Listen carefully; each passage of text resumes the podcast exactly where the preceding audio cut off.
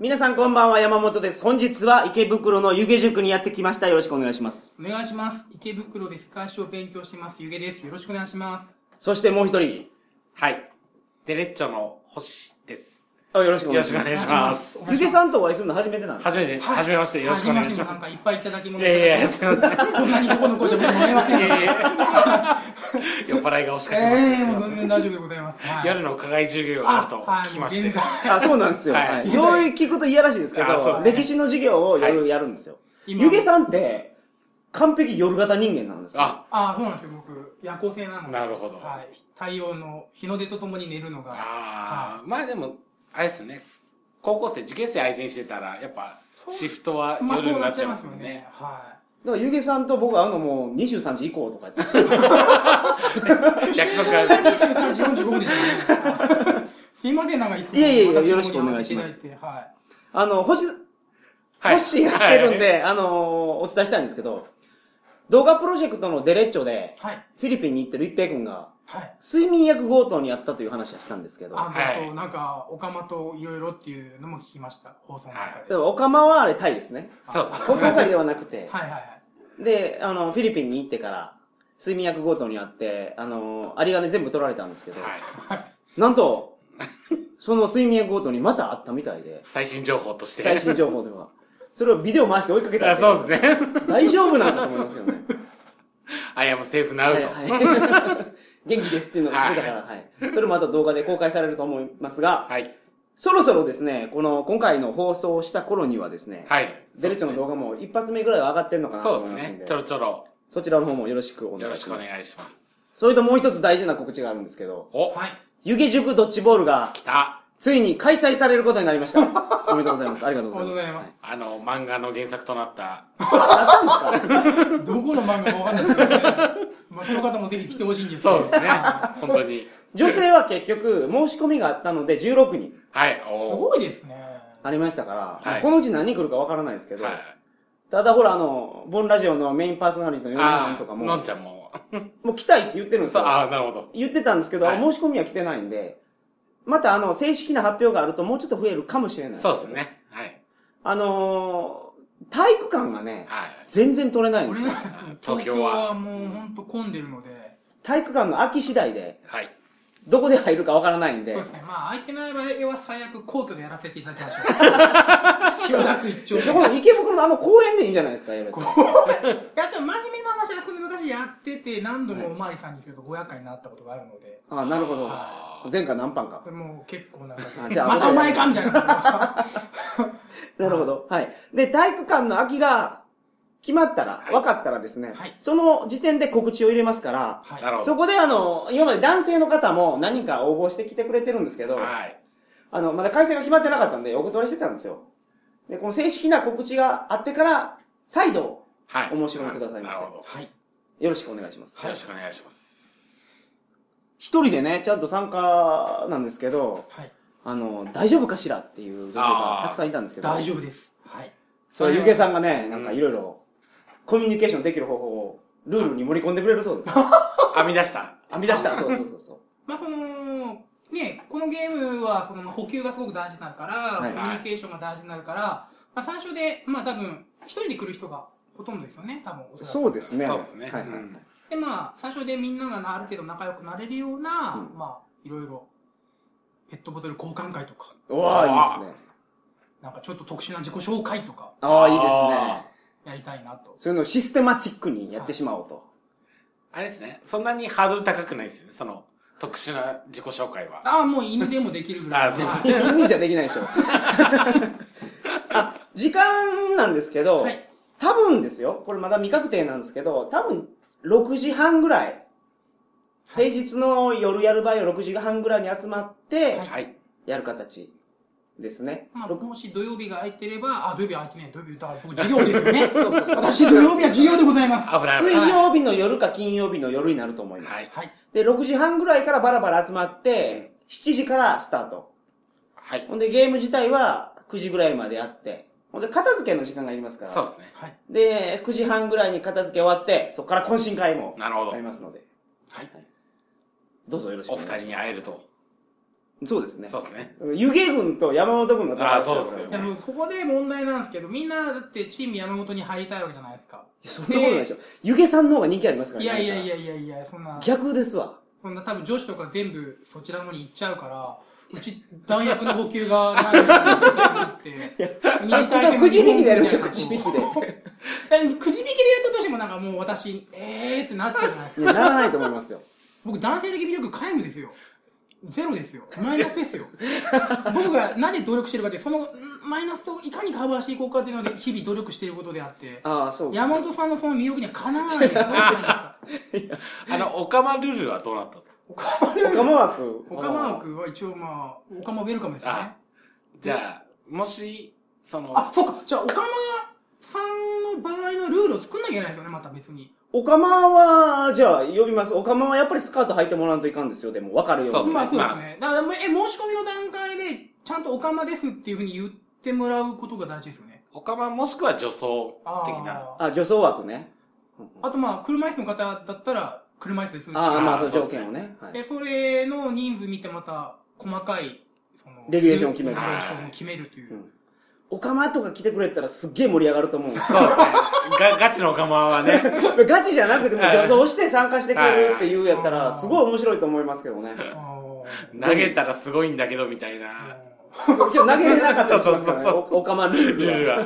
まあちょっとルール関してますそうですね。ねはい。あのー、オカマで来ますっていう人はもう、絶対もう参加できるように、うん 優先的に入りますから。補給できつつ左で投げるみたいな。利き手じゃない方で、みたいな。ああ、まあそれでもいいかもしれませんし、なんかまたちょっと特殊な、そうですね。なんか、ルール考えます。はいわかりました。よろしくお願いしますお。願いしあと僕ます。ちょっと一つお伝えっていうか、ちょっとお時間を借りていいですか？こどうぞ1分ほど。はい。あの、以前の裁判をしようとした話なんですけども、はいはい過去の大分大学を訴えるぞっていう、はいはいははい。あの、安岡安岡正義先生を個人攻撃した話なんですけど、はいはい僕は個人攻撃する資格があると思うんですよ。はいなんでかというと、僕池袋で、こう、世界史の10個を構えてますよっていう、ちゃんとこう自分の所在地までこうちゃんと、い。はいはいホーム。ページを上げてるじゃないですか。だからこう、隠れての攻撃じゃないので、はい安岡正義先生かかってきてくださいっていうことで、はい、一応またお伝えしておきたいなと思って。また。もう僕の青春返してほしいんですよ。本当に。重ね重ね。本当に。いや ーもうだから、時効が来てるのに、やっぱり。いや、もう時効とかも関係ないんですよ。もうそこに訴えることに価値があるんですよ、なるほど。もわかりました。う、はい。はい。まあ、それも、あの、進展があれば、はいこちらでご報告していただければと思います。ぜひ、あの、この件も含めて、いろんな件も含めて、あの、弁護士放送にお呼びいただければ、おーおおそんなん言っていただければ。はいあの、吉川先生もはい、住んでるの池袋ですから。はい。言っていいんですか？その、今はね、はい。賃貸ですから、今は。はい、わかりました。はいよろしくお願いします。お願いしーお願いします。ゆけ先生、今日は何のお話でしょうか？今日はですね、はい。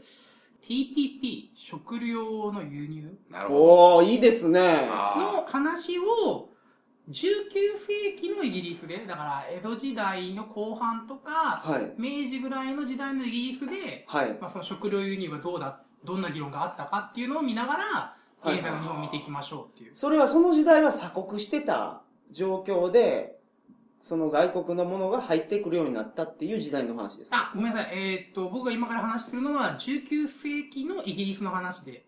ああ、え、日本じゃないんですね。日本じゃないですね。で、それを見ることによって、現在の日本をどうすべきなんだろうっていう。なるほど。はいわかりました。よろしくお願いしまおす。願いしあます。それでは鳥かご放送始まります。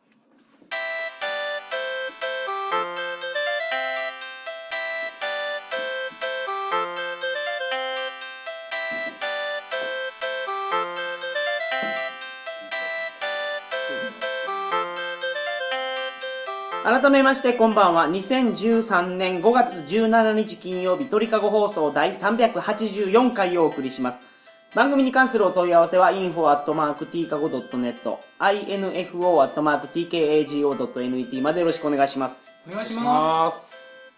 TPP って何の略か知ってますか？す。あ、それ、あ、どうぞ。はいい。や、わかんないです。あ、わかんないこともない。酔ってるから。当ててみましょうじゃあ T は？ transport。おそうなんや違う。えー知らないですよえーパートナーシップでしょ。環太平洋パートナーシップ協定。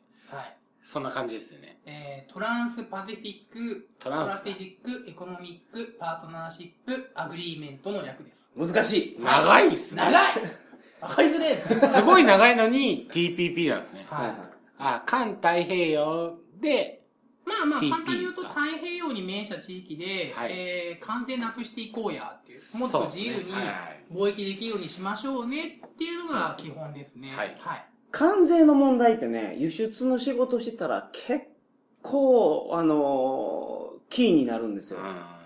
インドとか、えぐいですから、関税。あ、しかも州ごとに取られるんですよ。あおー。中国とかやったら、例えば、上海に荷物が入りました。はい。上海から、まあ、どっか行った。まあ、どこでもいいですよ。はいじゃあ、香港行ったとしましょう。でも、それ入国した時にしか取られないんですけあ、ど、香港はちょっと違うんじゃないですか？あの、だって中華人民共和国じゃ事実上ないからまた。いあそうなんですか？今中国じゃないんですや、一応中華人民共和国の領土なんですけど、一国二制度で、ああ、わかりました。じゃあ、まあ、香港に僕荷物出したことないんであれですけど、じゃ上海から例えあ、ば、上海から北京にしましょう。はいはいはい。にした時も、入国した時に関税がかかるのと付加価値税がかかるだけなんですけど、はいはい。インドは、入るでしょ？都市 A に入ったら、入国の時に関税取られて、州で取られて、はいはいそこから都市 B に行ったらそこでまた取られるんですよ。うん。はいはい、そこから C に行ったらまた取られるんですよ。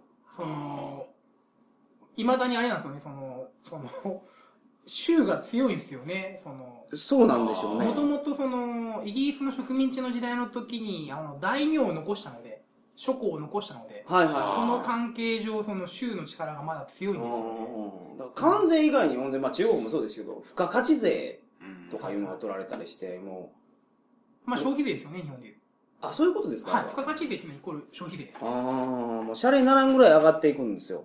で、これが撤廃されると、あの、荷物はすごく出しやすい。売りやすくなります。うんで、今回の TPP も、あの、アメリカとかオーストラリアとか日本の間で関税をなくしましょうと。はいはい。ただ、なくすだけじゃなくて、いろんなルールを共有しましょうっていうのがあって、それが問題になってるんですよね。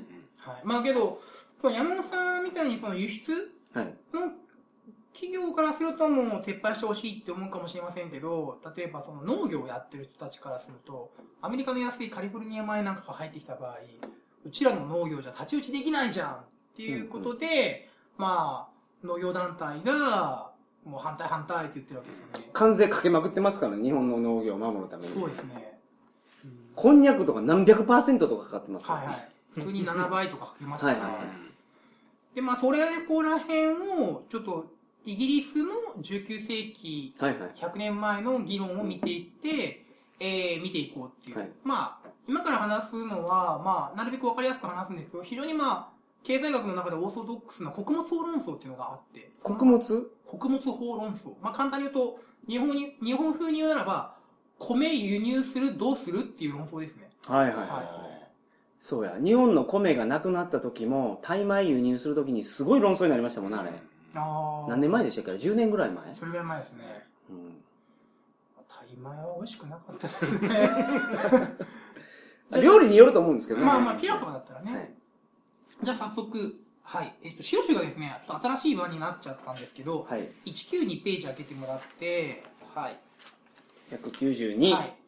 で、えーっと、192ページ、何があの、1815年の穀物法制定っていうところがあるんですけど、これがあの、関税をかけますよっていう、食料品にバリバリ関税かけましょうねっていうのは穀物法ですね。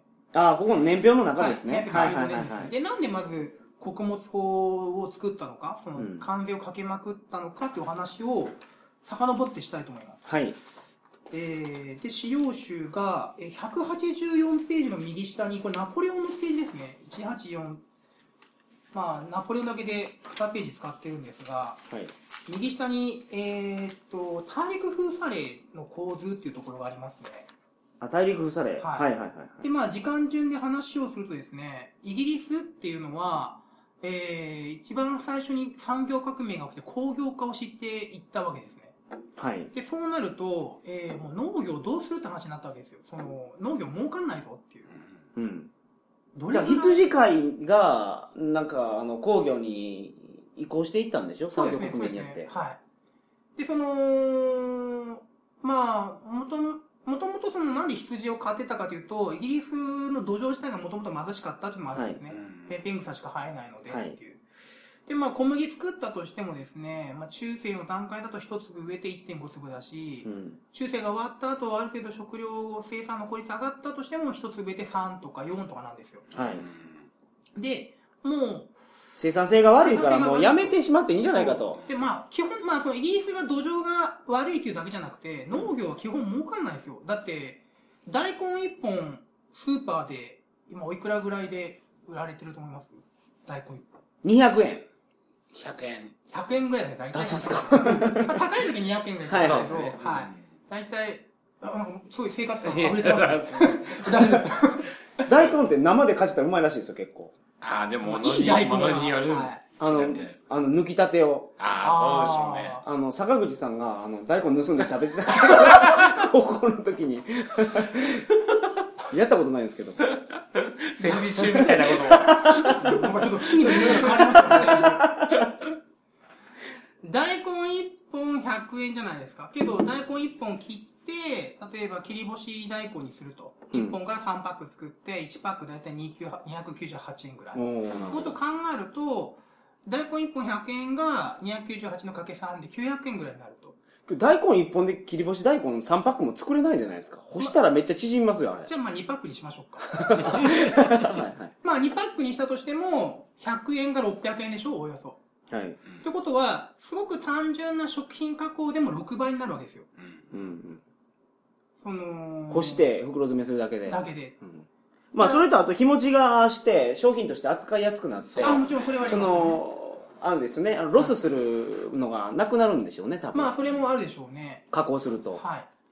で、まあ、その、基本的に、まあ、農業というのは第一次産業で、工業が第二次産業で、その後、第三次産業、商業、サービス業で、はい。1より2が儲かる、2より3が儲かるんですよ。なるほど。はい。で、まあ、1から2、2から3に行くっていうのは、その、まあ、付加価値をつけていく。さっきの付加価値税っていう表現がありましたけど、で、その、まあ、農業儲かんねえって話になるわけですよ。実際にまあ、ね、日本で、その、じゃあ GDP500 兆のうち、うん年間うちら500兆稼いでるうちに、じゃあ農業がどれぐらいかというと、まあ、1%ちょっとぐらいかな。まあ、もし、1、2%ぐらいですかね、確か。うん金額で言うと、じゃあ、まあ、ビビたるもんやと。うんそうですね。だって、自動車産業に支えられとるところそうですね。まあ、農業じゃ食えないんですよ、変な話。うん変な表現ですけど。ででも実際の農家さんって結構実態的にはそうらしいですからね。あの、国からもらうお金ではいはいはい。食べとると。はいはいはい。で、まあ話元に戻して、で、はいイギリスが、もう農業バカらしいなって話になるわけですよ。うん。で、じゃあもう食い物に関しては、えーロシアとかうんドイツから輸入しましょうって話になりました。うんうんで、そしたら何が起きたかというと、うんフランスとの戦争、ナポレオンとの戦争で困ったことが起きたんですよ。その食料輸入先であるロシアとかドイツがですね、ナポレオンに負けちゃって、お前らイギリスに食料売るなっていうふうになったんですよ。はいはいはい。これを大陸封鎖令っていうんですね。ナポレオンが大陸を支配して、イギリスとの貿易を断ったと。おで、イギリスは食料自給率が低下してたので、はい食料が極端に不足しましたっていう。ーなるほど。はい。で、この反省もあって、ナポレオン戦争が終わった後、一応大陸封鎖令が解除になった後ですね、いやー、またじゃあ自由に貿易して、食料をガンガン輸入するっていうのは、同じようなことが起きるだろうと。ということで、えーやっぱり自分の国である程度食料を作らなきゃいけないよねということで、うんそのさっきやった1815年の、まあ、江戸時代の後半ぐらいの穀物法が制定されましたと。はい。なるほ日本でもだから食料自給率っていうのを数値で表してますもんね。そうですね。そのまあ、カロリーベースで大体、まあ、うちら朝飯しか食えないよっていう話ですよね、はい現状。ここまで大丈夫ですか？はい、大丈夫です。で、じゃあ、あの、自給率を、じゃあ、上げていきましょうって話になりましたと。で、えー、で、こう、まあ、自給率上がっていくんですが、えー、一方で、工業化が進展していくってことは、その都市がどんどん拡大していくわけですよね。工業は都市でやりますから。うん。で、都市で人間が集まると、そこに組織性とかがある程度出てきて、労働組合なんかが、まあ消費者なんかが、はい。食い物が高すぎるっていう話になるわけですよ。ど。外国の食料はこんなに安いのに、なんでうちらはこんな高いえー小麦を買わなきゃいけないのかと。まあ、今の日本で言うならば、もっと安くならんのか、米は、みたいな話ですよね。フランスにパン買いに行ったら。めっちゃ安いと。なんでロンドンで食べたらこんな高いんやと。そうそうそう。5倍しとるやないかと。まずいし、高いし、どういうことだとはい。農業関係者儲かってんじゃねえのか、みたいなのがあって、国内でその議論があるわけですよ。はい消費者側と、はいその供給あの農業関係側で。はいはいはい。で、結局ですね、まあ、イギリスは民主主義の国なので、多数決がどんどん進んでって、えー多数決ある程度進んでいきます。はい。はいただまだ穀物法はまだ一応、いや、自給率大事だから、うんっていうことで残ってましたと。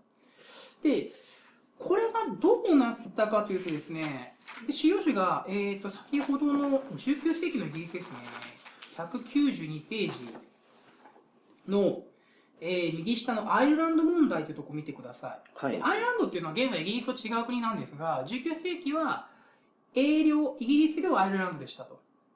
うん。アイルランドは現在はあ違う国だけど当時はイギリス領で。え、今はイギリスに含まれるんじゃないですか？アイルランドの北東地域はですねそのマップ見てもらうと192ページのアイルランドの主要都市っていうのが2つあってダブリンと、えーベルファストでベルファストは現在イギリス領です北東地域だけはイギリス領ですね。え、あの、IRA ってあるじゃないですか。はいはいはいあの、はいはい。アイルランドのテロ組織ですか？そうですね。あれはアイルランド全島を奪還するぞっていう。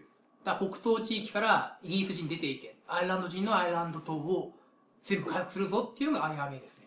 ですよね。はい。だから IRA がいるってことは僕、アイルランドはもうイギリスの中、イギリスってのはグリグレートブリテンおよびなんだか北。部アイルランド連合国なんですよ。えそうでしょ？はい。はい。だから、アイルランドのとこに。北部アイルランド連合軍か。そうです。ああ、そうか。だから北部アイルランドはイギリス独立認めなかったんですよ。ベルファストというすっごいいい港があってあの、はいはい。機動戦士ガンダムであの、はい、あのズゴックとかが出てくるとこですね。あのゴックとかが出てくる。はいはい。ホワイトベースが主義のために入ったベルファスト地です。ね、うんうん、はい。え、それでラグビーとかのアイルランドっていうのはどっちのことですかじゃあ？下ラグビーのアイルランドラグビーっていうのはイギリスのラグビー校でやってたスポーツですよねあれはアイルランドじゃないと思いますけどね。でアイルランド代表とか強いんですよ。あそれはまあイギリスの文化が移植されてるのじゃないですかね。ちょっとそこ詳しくないですね。その国際的にもアイルランドはイギリスのところとアイルランドのところっていうふうに分かれてるって認識そうですね。か現在は国境線がありますね。アイルランド北東地アイルランドと北東地域は英領で。アイルランド。島の、えー南西地域はアイルランド共和国ですねそうなんや。はいちょっとまあ今 IRA の話が出たんでちょはいっとそれてしまいますけど、イギリスっていうのは、えーアイルランドを過酷に支配したんですよねその192ページ右下にあるように荒涼としたアイルランドっていうのがあってはい。その上の解説に、アイルランド人の小作人は生産性の悪い自然条件に加え、イギリス人の不在地主による過酷な収奪に苦しんだ。不在地主って何ですか？住んでないのにそこに土地の所有権持ってるっていう。はあはい。だから、うちの大家さんみたいに、あそこもあそこもあそこもうちの、しあの、うちのアパートなのよみたいなのが不在地主ですね。おーなるほどそこに住んね。でないのにっていう。で、イギリスっていうのは、その、さっき言ったように小麦を一粒植えて、まあ1.5、後に3とか4にしかならないんですよ。はい。でアイルランドはヨーロッパで一番貧しくて、うん中世だと一粒植えて1.2なんですよ。1.2。はい。で、それが改変したとしても、まあ、2とちょっとなんですよね。はいはいはイギリスの土地の条件悪いですけど、アイルランドもっと悪いんですい。よ。うん。けどイギリスは、その、まあ、工業化をするために食料基地が欲しいと。はい。はい。まあ、食料はだからアイルランドで生産しようということで、まあその、当時はイギリス国内という認識もあるんですけどね、アイルランドも英語、アイルランドでっていう。で、その、穀物法が制定されて、その食料自給率上げましょうっていうことで、まあ、まあ、アイルランド島なんかでガンガン生産をしてたんですね。まあ、ガンガンって言っても生産性悪いですけど、うん。ここまでご質問ないですか？はいはいはい。大丈夫です。で、そのアイルランド人は不満が溜まったんですね。不満すごくありましたね。だから、まあ、その延長線上に IRA があるんですね。なるほはいど。で、まあ、たで、彼らすごく生産性が悪いのに、一生懸命小麦作っても全部持っていかれるので、うん。じゃがいもを大量に作ってたんですね。貧しいところでも食えるじゃがいも。はいはい。あ育つじゃがいも。はいで、かつ、その、じゃがいもしか食えなくて、それも効率よく作らなきゃいけないから、じゃがいもの品種なんかも全部一種類ではい。効率よくやってたんですよ。で、何が起きたかというと、そのアイルランドの年表で、1845年大飢饉っていうのが起きるんですよ。はい。うん。アイルランド飢饉、じゃがいも飢饉、ポテトフェミンかな？っていうのが起きて、はい。えー、まあ、いイギリス国内ですね、アイルランドも含めイギリス国内で、相当量の食料が不足してしまったと。うん。ほで、100万人以上が餓死って書いてますね。ううんはい餓死ですからね。相当ですね。あでこの時もアイルランド住めなくなって、大量の連中がアイルランドから新天地アメリカに渡って、その孫がケネディ大統領ですね。ケネディはアイルランド系ですね。なるほど。はい。まあまあ、アイルランド、すごくいじめられたんですよね。白いニグロって言われるぐらい、白い黒人ってー言われるぐらい。あで、話元に戻して、で、その、なんでこんな餓死者が出たかというと、はい。食料自給率を上げてしまったから餓死が出たんですよ。つまり、外国から食料を輸入しなくなったわけですよね。ーなるほえ自給率上げるって、はいそうじゃないんじゃないですか？普通は。だって、はい。輸入してきて、今みんな食べれてると。はい。で、あの、自給率上げて、賄える分は、国内のやつ買おうぜ。はい。で、足りない分はやっぱ、外国から輸入してきたらいいと思うんですけど。けど、その、いきなりですね、はいその、だって、穀物法を制定して食料自給率上げます。つまりドイツ、ロシアからはもう穀物買いませんってやってて、急に食料が不足したから売ってくれよっていうのはなかなか通じないでしょ。いきなりお客さんど。が。安定してなかったわけですよね。そ安定してなかったかかっていうか、その、そその時にその穀物法のやり方が間違ってますよ。まず止めたんでしょ。まずできるようになってからでしょ。まあまあ、だからその穀物法を作って、はい。食料自給率上がってって、それとともに、その、ドイツ、ロシアからの食料輸入も止めていくわけですよ、段階的に。30年あるんですね減らしていくんですよ。減らしていくにしてもですね、それ自給できてた分を減らしていくじゃないですか、普通は。まあけど、食料、100自給しててですよね。ひゃいや、100輸入してて、20できました。いや、じゃあ20止めてもいいでしょ。いや、けどポイントはですね、食料っていうのがすごくお天道様の機嫌によって収穫が激、あの、変化するじゃないですか。なるほど。で、いきなりポーンってなくなることもあるわけですよ。去年、80取れたとは。いじゃがいもが。はじゃあ80止めても大丈夫。で、今年は20しかできなかっい。はい。た。で、80止めたままやったら60不足しますよね。はいはいはそういうことが起きた。とそうですね。で、いきなり食料を売ってくれよって言っても、いやいや、お得意さんじゃもうないしって話になるわけですよ。はい。で、大量の餓死者をうん出し出してしまったと。で、えー、まあ、ということで、その1845年のところに大飢饉っていうのがありますよね。はい。で、えー、で、左側の年表、イギリス本国の年表を見てもらうと、1846年に穀物法廃止ってありますね。うん。だからその、なるほど。じゃあうちは分かりました。じゃあもう今回だけ緊急輸入ではなくて、もう長く今後、ロシア、ドイツさんから食料買えますから、お願いします、輸入してくださいって言って、やっと、まあまあ、それで穀物法廃止ですね。あもちろん、さっきちょっと話した消費者団体の、えー、その、安くしろっていうのも、は要因の一つとしてありますけど、はい。決定打としては、アイルランド基金ですね。うん。だから、その食料自給率を上げたからといって、必ずしも食の安全が確保できるかというと、そうじゃないよっていうことが、ここからわかるんですよ。うん。ただこれはアイルランドの痩せた土地だから日本にはそのまま適用できないんじゃないですか米の時そうだったんじゃないですか。米そうでしたっけ？あの、日本で米不足になった時はい。まあ、あれは都合がついたからいいけど、うんこの時は都合がつかなかったっていう。まあ、その、ここへポイントは、自国で食料自給率を上げたとしても、えー、天災等で自分の国の食料が、自分の国で食料が取れない場合があると。はいはいその時は輸入しなきゃいけないんだけども、はいい、きなり輸入ってできないよってことですね。どうしてもやっぱラグが出るし、相手側もいる話ですから、はいはいまあ、昔と今ではその穀物の取引が、まあ、その、違うと。まあ、市場が整備されてるっていう考え方もあるかもしれませんけど、輸送手段も時間も違いますね。全然変わまあまあ、ってると思うんですかもしれませんけど、だから僕がいつもその農業団体が、その、自給率を上げさえすれば、うん農業自給率を上げさえすれば食料が保障されるっていうのは、それはちょ安っと、泰ではない。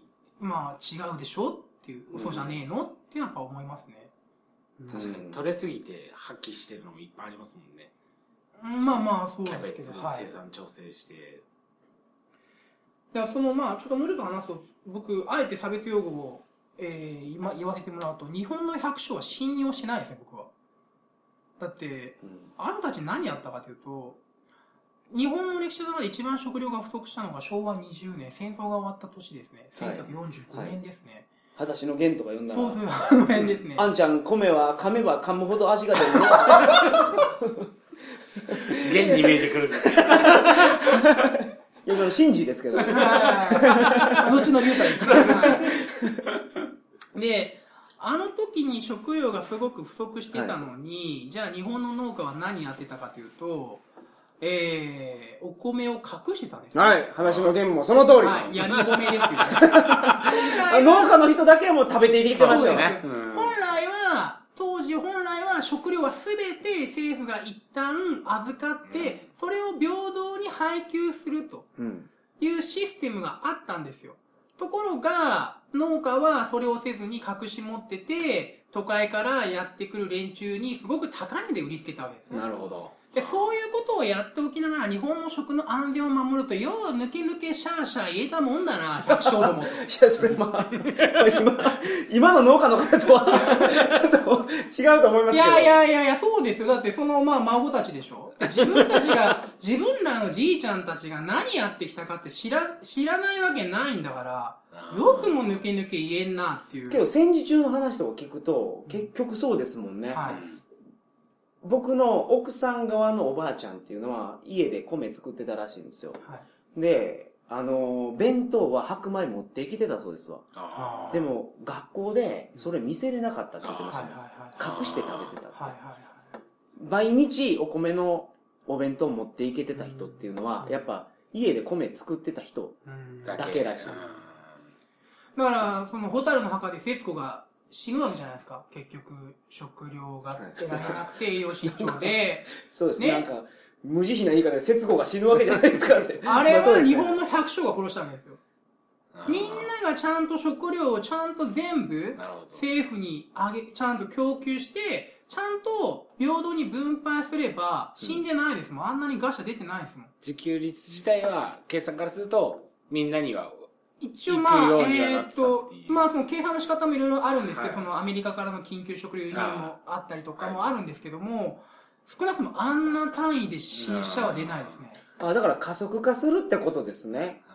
危機になると、そう。農家の人が守るから。そうですね。そうだから食料自給率を上げて輸出を輸出じゃない輸入を止めた時にちょっとでも足りなくなると農家の人が抱えてしまってそれによって一気に足りなくなると。うんはい。はい。いうことがまあ日本の歴史で起こってる。まあそれはありますね、確かに。うん。だから、食料って、その、すごく難しいんですよね。食その普通の、やっぱり工業製品と違うので、うん。平等に分配ある程度しなきゃいけないし、僕らの時代ぐらいですよ。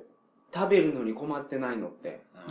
ちょっと前の時代でもうみんな食べるもんなかったんですよ、はいはい。それから前の時代ってずーっと食べるもんなかったんですよね。飽食の時代ですからね今はあまり実感ないかもしれないですけど、うんちょっとしたきっかけで食料危機っていうのは起こると思いますうん本当にここここ何十年の話ですからはいはい。ちゃんとみんなが食べれるようになったのってそうですね。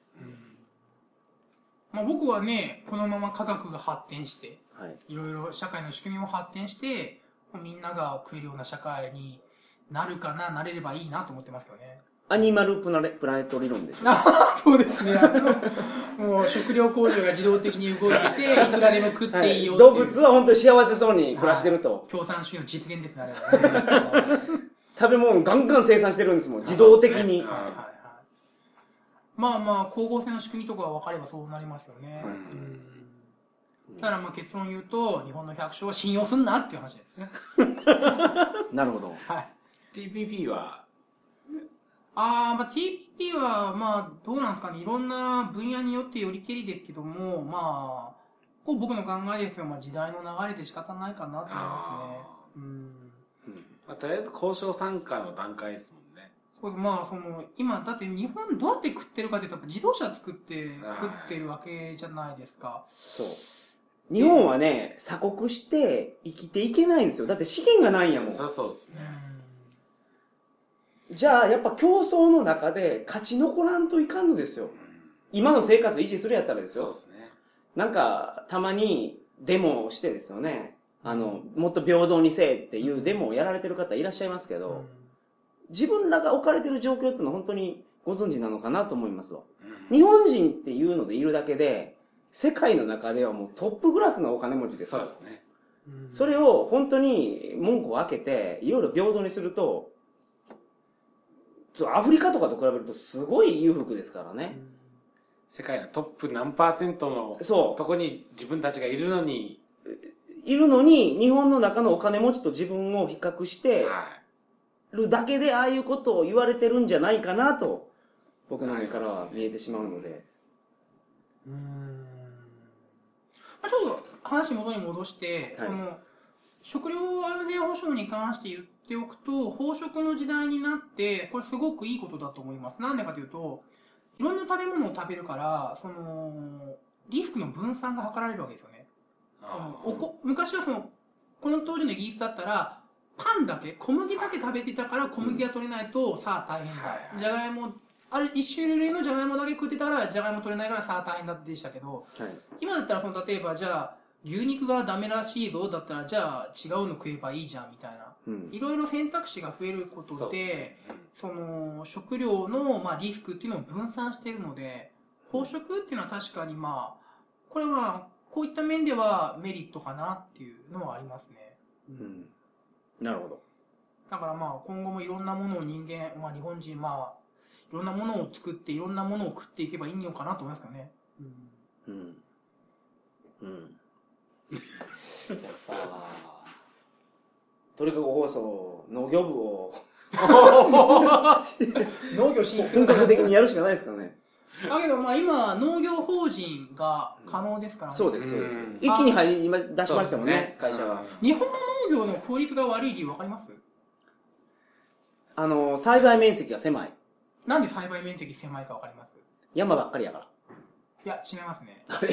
えーっと、だって広い部屋って結構あると思いますよ。我が熊本とかすごく平野広がってますが、こう生産効率が悪い理由は、いいか悪いかは別として土地を細分化した。昔はその大地主がいて、その大地主の、え大地主の指揮のもとをこう大規模にやってたんですけど、政府が負けた後に農地改革が入りました。はいはいで、土地を分配してしまって、全部中小自作農にしてしまったから、はその大規模な例えばその新しい農法を入れようとか、新しい水路を作ろうとかっていうことができづらいですよね。なるほど。効率悪いと。はい。だから、えー、現在はじゃあもう、えー、農地法を改正して、えー農業法人認めましょう。つまり、耕さないものが農業やっていいよっていうことになって、今は変わりつつありますね。ただ僕言っとくのは、農地改革っていうのは、僕の考えだと良かったと思います。その確かに農業の効率性を考えると落ちましたけども、やっぱ昔みたいに地主がすごい威張ってるっはい。ていうのはどうなんだっていうのがあるから、やっぱその農業効率が落ちても民主主義的、その、クソみたいな地主が威張らないような時代になったっていうのは良かったかなっていう。なんかすいません、ち僕最近感情があらわになってる、ね、すいません。僕、今年からこんにゃくを作ってるんですよ。え、こんにゃく作ってんすか？栽培してるんですよ。いや、それ関税率が一番高いからですわ。うんで、TPP が加盟してるところで、今、こんにゃく芋を輸入してくるようなところ入ってないんですよ。ミャンマーとかラオスとかですわ。だから、あこは TPP で、その、関税が撤廃されたとしても、そこの国では生産してないものなので、ここしばらく安泰やろうなと。僕調べてないから適当なことかもしれませんけど、確かこんにゃくの生産一番は群馬で、群馬は非常に、あれですよね、中曽根さんの影響強いですよね。もしかしてそういうのがあるのかもしれませんね。だからその、今の関税率があんなに高くなってる理由でしょ？そうですそうです、そうです。あ群馬のそうなんですかやっぱり、そうです、そうです。やっぱり群馬、だからそういうことやと思い。あーまあちょっと調べてないですけど、そういうことでしょうね、おそらく。うーん。そっか。とりあえずテスト栽培を去年やったんですけど、去年は病気に全滅。やったんで、今年も、あの、いや、い。ろんな、こんにゃくもいろんな種類作った方がいいんじゃないですか？そのリスク分散。あ確かに。イギリスに習って。うん。イギリスの失敗。今赤城大玉っていうのが、あの、なんか主力なんですけど、日本の中では。それしかやってないですよ。うん。まあ僕が知識なさすぎて、あの、枯れてしまいましたけど。まあ、あと、お天道様の気分もありますからねね。はうん。まあけど、農家の方って、やっぱいろんな栽培技術持ってらっしゃいますよ。はそんな僕が何もやったことないやつがいきなり始めて、うまくいかない。何なんでしょう？い。まあ、どうなんですかね。まあ、農業って言ってもいろいろありますからね。高付加価値のすげえ高いメロンもあれば、適当に作る米もありますから、いまあ、一概に言えないですけどね。まあ、基本的に農業っていうのは、まあ、どこ、まあ、言い方悪いですけども、その第一産業で、まあ、遅れた国でもできる産業ですよね。うん。ただ、その前、ゆうげさんが言ってたヨーロッパのカソリックが力をつけてきた理由っていうのは、ああ農業指導を教会がやってた。そうそうそうそう。そうはいはいちゃんと記録してデータが集まってきたから効率よく育ってきてたっていうのがうんあるわけでしょ？今回記録してました？全然してない。ですあおっと。ままだ一回やって一回これ枯れただけですから。あこれ触れたら枯れるなっていうのは分かりました。いやーそれはダメですやっぱ記憶に頼ってたらダメです記録しましょう記録。はい。はい。そうですね。そう。歴史から学ぶべきです。そうですね確かに。はい。わかりました。はい。本日もどうもありがとうございました。ありがとうございましいますそれでは皆さんおやすみなさいませ。た農家の皆さんごめんなさい。おやすみなさい